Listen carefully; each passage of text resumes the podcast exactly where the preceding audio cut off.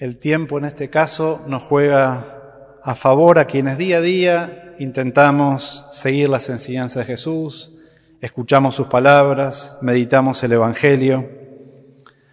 Cuando Jesús compara el reino de Dios con un grano de mostaza que va creciendo, como lo hace hoy en una de sus parábolas, y después dice que se transforma en un arbusto, y en ese arbusto se pueden cobijar los distintos pájaros. Es una profecía que Jesús dice, pero nosotros hoy, dos mil años después, podemos comprobar cómo todo eso se ha cumplido en la iglesia. Veamos quizás concretamente acá en nuestro continente, por ejemplo acá en América, cuántas personas ya han recibido a lo largo de tantos siglos el anuncio de la buena noticia.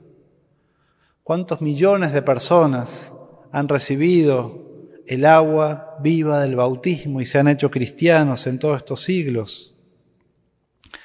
¿Cuántos templos, iglesias, le decimos nosotros, que son signos de la presencia de Dios a lo largo y ancho de todo nuestro continente, cientos de miles en distintos lugares, pequeños pueblos, ciudades, grandes ciudades, lugares de culto para poder congregarse y honrar a Dios, donde tantas personas podemos ir en las ramas de esos templos, venimos a adorar y alabar al Señor. ¿Cuántas obras de misericordia desarrolladas a lo largo de tantos siglos por medio de la Iglesia que nos dan tanto orgullo también a nosotros? Los católicos no hace falta ir a Calcuta, sino cerca nuestro, uno va percibiendo la cantidad de personas, instituciones, congregaciones, a veces oculto, a veces más visible, que sigue dando fruto, que siguen llevando la misericordia de Dios a muchas personas y donde muchos pájaros, podemos decir así, se pueden cobijar en esas ramas de la misericordia que van desplegando a lo largo y ancho de todo nuestro país y nuestro continente es una experiencia que también tenemos entre nosotros, en nuestra comunidad, en medio nuestro. Cada vez hay más jóvenes ¿eh? que quieren seguir a Jesús con el corazón, con decisión. Encontramos también de repente muchos noviajos que tienen el deseo firme de formar familias cristianas. Encontramos también hombres y mujeres que recibiendo el llamado de Dios con alegría deciden seguirlo y querer ser sacerdotes o consagrarse a Dios. Bueno, ¿qué son sino las promesas de Jesús cumplidas? El reino de Dios que crece, que es primero una pequeña semilla, pero que después va extendiendo y creciendo y muchos otros se van cobijando en sus ramas. Y nosotros vemos esos frutos hoy, dos mil años después. Y pienso que si uno mira con cierta distancia es causa de gran alegría el reino de Dios ha crecido a lo largo de tantos siglos. Por eso, aquellos que quizás no tenían tanta comprensión, los discípulos de lo que estaba diciendo Jesús, nosotros hoy podemos decir, sí, es verdad, esto sucede y lo vemos. ¿Dónde se encuentra el secreto de ese crecimiento a lo largo de estos 20 siglos especialmente? Y bueno, sin duda el secreto está en el alma de las personas, en lo oculto. Ahí está el secreto de todo lo que ha sucedido y de todo el fruto que uno ve tantos años después. Está la semilla, pero también ha habido y hay grandes colaboradores que han permitido que esa semilla crezca y dé fruto a lo largo de todos estos siglos tantas personas que podemos decir así que han cultivado su alma, en primer lugar, que le han dado un lugar privilegiado a esa interioridad, a esa vida interior, a esa semilla dentro de ellos mismos. Y a veces casi sin pensarlo, de repente empiezan a poder dar fruto y a extenderse sus ramas y a crecer en tamaño. Miren lo que decía ya hace unos 15 siglos San Juan Crisóstomo les hablaba una vez a su, a su comunidad. Y en este libro está simplemente recogida eh, las homilías de él dadas en directo. ¿eh? Así que no, no es que él escribe para después darlas, sino son las que él las escribió en su momento, pero también las, las predicó. En un momento les dice también a, su comunidad, dice, ¿por qué engalanan el cuerpo a veces mientras descuidan el alma? ¿Por qué no prestas tanta atención a tu alma como a tu cuerpo? ¿No? Les dice fuerte. Dice, ¿por qué no? Y los anima a prestar tanta atención al alma como al cuerpo. Y de este ejemplo. Debemos cuidarla más. Deberíamos al menos prestarle la misma atención que al cuerpo, al alma. Dime, por favor, si alguien te preguntara, ¿qué prefieres? que tu cuerpo esté radiante de salud, pero que esté vestido con ropa mezquina, o que tu cuerpo esté lisiado y lleno de enfermedad, pero adornado con oro y suntuosamente adornado. Y dice, ¿no elegirías poseer salud antes que todo lo externo de la ropa? ¿Harás esa elección respecto a tu cuerpo, pero justo lo opuesto en el caso de tu alma? y termina diciéndoles, colócate estos adornos dentro y pon estos collares alrededor de tu alma. Dice, si actúas de ese modo, te harás hermosa a ti mismo y también a los ojos de Dios. Bueno, fíjense esta imagen que es tan simple que pone San Juan Crisóstomo. Es la imagen la importancia que le damos a nuestro cuerpo, a cómo estamos vestidos y también a veces, como una advertencia, dice, bueno, a veces no tomamos tan en serio nuestra alma. Y si uno pudiera ocultar el alma de todas estas personas que han hecho que el reino de Dios crezca, eso es lo que han hecho. Se han tomado en serio especialmente cultivar su alma. ¿Cómo hacerlo? ¿Cuál es el medio que quizás en esta semana especialmente le proponemos a todos nosotros? ¿Cómo hacer para que esa semilla crezca dentro y fuera? Quizás el medio a través del cual esa semilla crece, y me detengo en esto, es la constancia. Podemos llamarlo así, la constancia. La constancia permite que aquello que Dios quiere sembrar y hacer crecer dé todo el fruto necesario. ¿Y qué es lo que le impide muchas veces? La inconstancia, ¿no? que es evidentemente algo que se opone.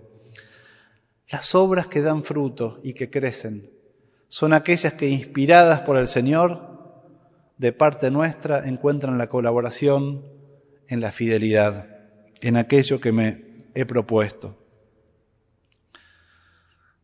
Cuento ejemplo casero, ¿no? Hace unos meses, hace un poquito tiempo, con ayuda de unos hombres, de unos legatus, eh, pusimos en nuestro eh, pequeño jardín una huerta. Bueno, y en esa huerta también con algunas, hay un poco de lechuga, rúcula y otras hierbas, ¿no? Por ahí. Bueno, y, y uno tiene, a ver, siempre el deseo cuando pone su huerta, tenés la huerta de finalmente llegar a comer por primera vez tu lechuga.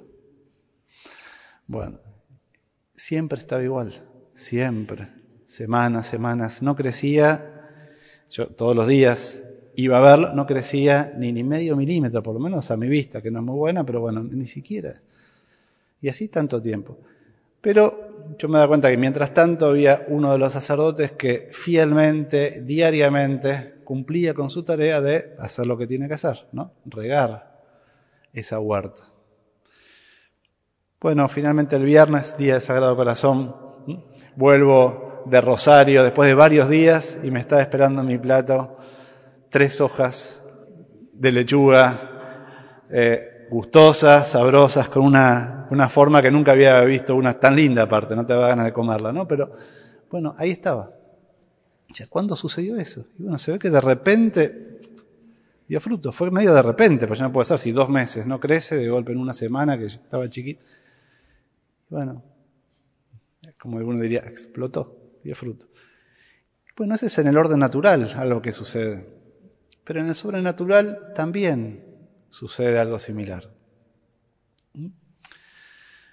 Muchos frutos, de caridad, de vida nueva, de misericordia, bueno, están unidos también a nuestra constancia en nuestra vida espiritual.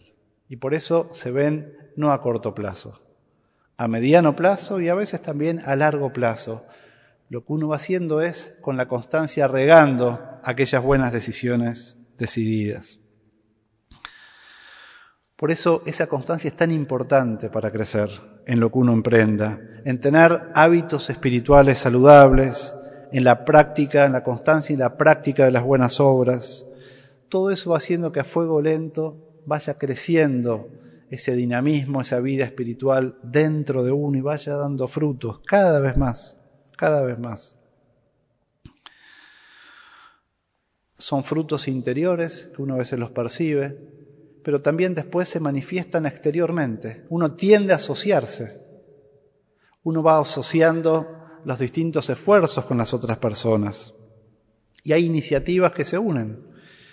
Y por eso de repente uno va viendo que se van generando ambientes cristianos, se va formando de a poco una cultura familiar cristiana, se va formando una cultura amical cristiana, se va formando una cultura laboral cristiana, donde todas aquellas personas que deciden vivir en Cristo virtuosamente, hombres y mujeres, van generando ámbitos virtuosos alrededor suyo, que van dando fruto y son ocasión de que muchas otras personas, pajaritos, podemos decir así, se vayan cobijando y apoyando en esas ramas de las comunidades.